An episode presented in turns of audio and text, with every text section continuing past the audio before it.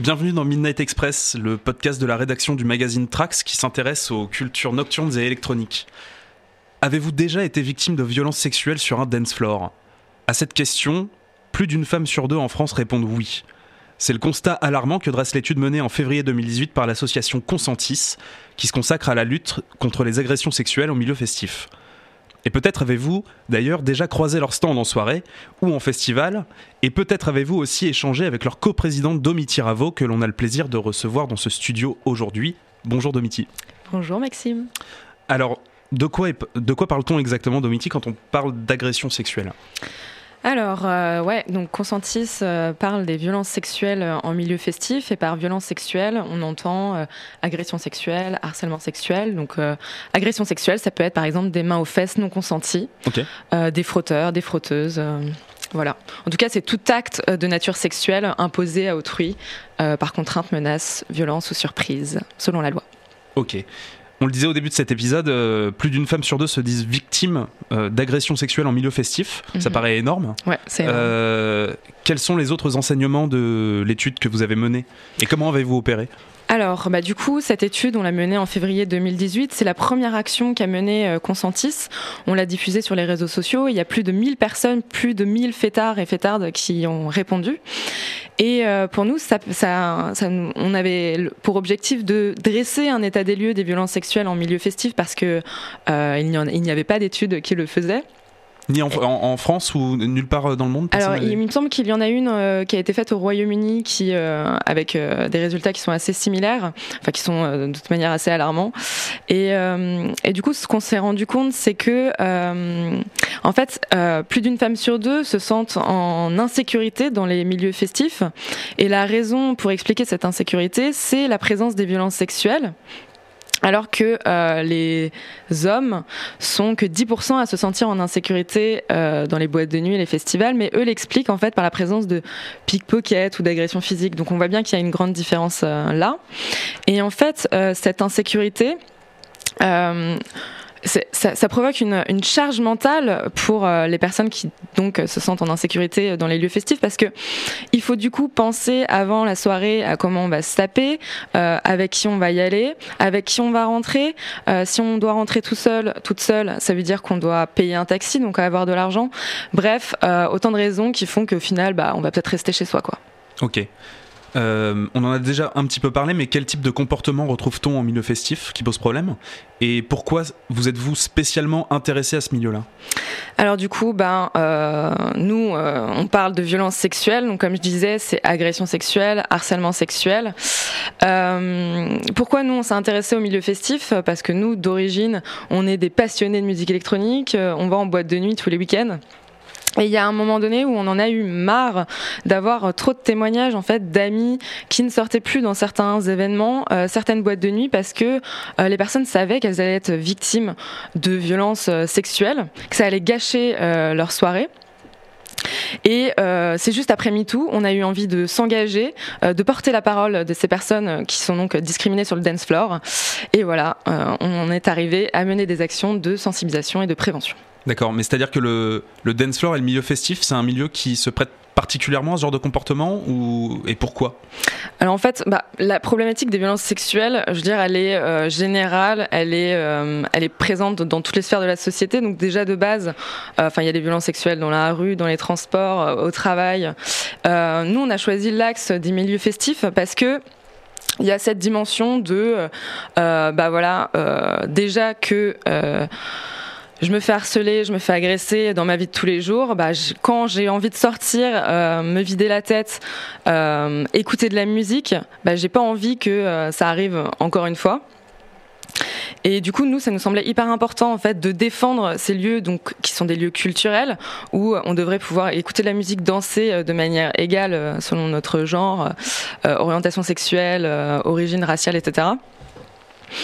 Et, et voilà. Ok. Ça, semble un peu paradoxal ce que vous dites parce que il euh, y a quand même, euh, comment dire, cette volonté, en tout cas de la communauté techno, électro, euh, house, d'être une sorte de, ben, de communauté bienveillante. Il y a cette idée de safe space qui est très répandue dans le milieu. Est-ce que pour vous, ça existe le safe space? Est-ce que c'est encore une réalité? Alors du coup, ouais, c'est vrai que c'est marrant parce que nous, c'est ce qu'on nous dit tout le temps, c'est mais dans les soirées techno, ça n'existe pas les violences sexuelles. Mais en fait, l'étude qu'on a menée, la plupart des personnes qui ont répondu à notre étude sortent dans les soirées techno et house, et c'est eux, c'est elles qui témoignent des violences sexuelles en milieu festif. Donc je pense que c'est un gros stéréotype qu'on a, euh, d'autant plus que euh, en fait on a cette vieille image des soirées techno euh, vachement préservées, etc. Alors que c'est devenu hyper mainstream maintenant de sortir euh, voilà dans des soirées techno et house. Euh, c'était quoi ta deuxième question? C'était est-ce que la notion de safe space est-ce que ça a un ah. sens aujourd'hui? Alors nous on, préfère parler euh, on, on, préfère utiliser la terminologie safer space parce que pour nous il n'y a pas de on peut pas être sûr à 100% qu'un lieu soit safe donc voilà on, on, préfère parler de safer space. ouais ça, ça, a toujours ça a toujours du sens les safer space donc c'est le fait de, euh, en fait, dans la société, il y a des euh, systèmes de domination, euh, il y a des personnes qui sont opprimées, discriminées, et ils ont le besoin, ils ou elles ont besoin de se retrouver dans des lieux où ils ne seraient pas victimes de ces discriminations. Nous, on se bat justement pour créer des safer spaces. D'accord. Et comment vous agissez alors en soirée? Quelle est votre méthode si, si vous en avez une? Alors du coup, nous, on travaille déjà en amont avec les organisateurs et les organisatrices d'événements festifs parce que euh, en fait il y a tout un ensemble de mesures qu'on peut euh, mettre en place. Il y a une marge de, une marge de manœuvre en fait à, mener de la part de ces personnes qui organisent pour euh, faire de la prévention pour limiter ces violences sexuelles donc ça passe par exemple par de euh, l'affichage, euh, de messages de prévention. Donc par exemple euh, bah, les nôtres, plus de danseurs, danseuses, moins de frotteurs, frotteuses. on a des affiches aussi sur le consentement. on a une affiche avec notre message positif. bah voilà, dans son libre, qui est notre objectif. on milite aussi pour la création de chartes de politique de sécurité, c'est-à-dire que bah, ça c'est on, on on s'inspire de ce qui est fait, euh, par exemple, déjà à Berlin, enfin dans d'autres capitales européennes. Donc c'est quand on arrive dans un lieu, euh, bah tu vois, t'as des affiches souvent qui disent, bah toute personne prise en possession de drogue sera exclue du lieu. Bah nous, on a envie qu'il y ait ces mêmes affiches en fait pour euh, les violences sexuelles. Donc c'est-à-dire que quand tu rentres dans l'endroit, tu sais très bien que tu vas pas rester impuni si tu agresses une personne. Donc, euh, donc, il faut mettre en place ces politiques de sécurité et euh, faire en sorte que ces politiques soient respectées, évidemment. Donc, on travaille aussi à briefer le personnel de sécurité, à briefer, à sensibiliser les organisateurs et organisatrices, parce que s'ils veulent, si et elles veulent mettre en place euh, euh, toutes ces actions de prévention, de sensibilisation envers leur public, mhm. eux et elles aussi euh, doivent être sensibilisés à l'origine. Ça passe par une charte euh, que vous faites signer, c'est ça? Ça passe par une charte qu'on fait signer. Non, ça, passe par. en fait, on a une sorte de contrat de partenariat. D'accord. Mais on fait des briefs, on les sensibilise, on a des sessions voilà, avec eux et elles pour en parler. Quelle est la, connaissance de ces problèmes-là de, la part d'un personnel de sécurité classique, euh, par exemple? C'est euh, bah, nous, quand on parle au personnel de sécurité, euh, tout ce qu'on leur dit, nous disent qu'ils le savent déjà, mais c'est pas les témoignages qu'on a de l'expérience des fêtards et des fêtardes. on a pas mal de, témoignages assez alarmants de personnes par exemple de femmes qui sont victimes d'agressions ou de harcèlement sexuel, qui viennent en parler à la sécurité, et en fait c'est elles qui se font virer de la soirée parce que c'est elles qui dérangent en fait. Donc ça, euh, voilà, post-MeToo, c'est plus possible. Enfin, c'était déjà pas, c'était déjà alarmant avant. Maintenant, euh, je veux dire, il faut, ça, faut arrêter ça. Ok. Donc il y a Ouais. Non, vas-y, vas-y. Hein, Donc il y a toutes ces actions en amont avec les organisateurs et les organisatrices. Euh, pendant les soirées, pendant les événements, euh, Consentis tient des stands de sensibilisation, donc cette fois à destination des fêtards et des fêtardes, pour prôner la bienveillance, le respect, bref, les valeurs euh, d'origine de la techno, hein, si j'ai envie de dire. Et bah, c'est l'occasion pour nous de leur parler de ce que c'est le consentement sexuel, de ce que c'est la culture du viol, Bref, on défend euh, l'égalité entre tous les genres, euh, orientation sexuelle, euh, et voilà. Et ça se passe avec bienveillance. D'ailleurs, on est plutôt bien reçu et ça fait plaisir. Ok. J'ai pu constater par moi-même, quand j'ai fait mon reportage sur, sur vos actions, qui sera dans, dans Track ce mois-ci, j'ai pu constater qu'il y avait beaucoup d'hommes qui venaient vous parler ouais, euh, à ouais. votre stand. Euh, de quoi viennent-ils vous parler et euh, est-ce que vous, avez- vous ouvrez une sorte d'espace de parole en fait auquel ils n'ont pas forcément accès? C'est ça. Bah déjà, je pense que dans les soirées techno, il y, a, il y a beaucoup, beaucoup d'hommes déjà qui y vont. Donc forcément, à notre stand, il y a aussi beaucoup, beaucoup d'hommes Ouais. qui viennent nous voir. Et je pense que, tu vois, ça- notre, à notre stand, donc c'est un espace bienveillant où on ouvre le dialogue sur la sexualité, sur, bah, on donne des conseils au final de comment draguer avec respect. Donc au final, euh, bah, ça intéresse pas mal de monde. Parce que euh, voilà un peu il y a le débat euh, après MeToo mais comment on fait dra- pour draguer nous on est là bah, avec le consentement ouais et, euh, et du coup ça marche bien euh, et on n'est pas là pour juger nous on est on est là pour être pédagogue bienveillant et répondre aux questions euh, du coup des fêtards et des fêtardes et ça se passe Il y, a- y vraiment eu un, un avant et un après MeToo. Tu, tu, c'est vraiment quelque chose que tu sens euh, particulièrement, toi? Euh, bah, nous, notre, euh, notre association, elle est Elle créée, euh, ouais, elle est post-MeToo, donc je pourrais pas, je pourrais pas te dire. MeToo, c'est un sujet qui revient souvent dans les discussions que tu peux avoir avec les, avec les gens qui viennent. Ouais, parler je pense qu'il y a une prise de conscience qui vient de MeToo parce que les femmes ont pris la parole pour dénoncer ces violences sexuelles.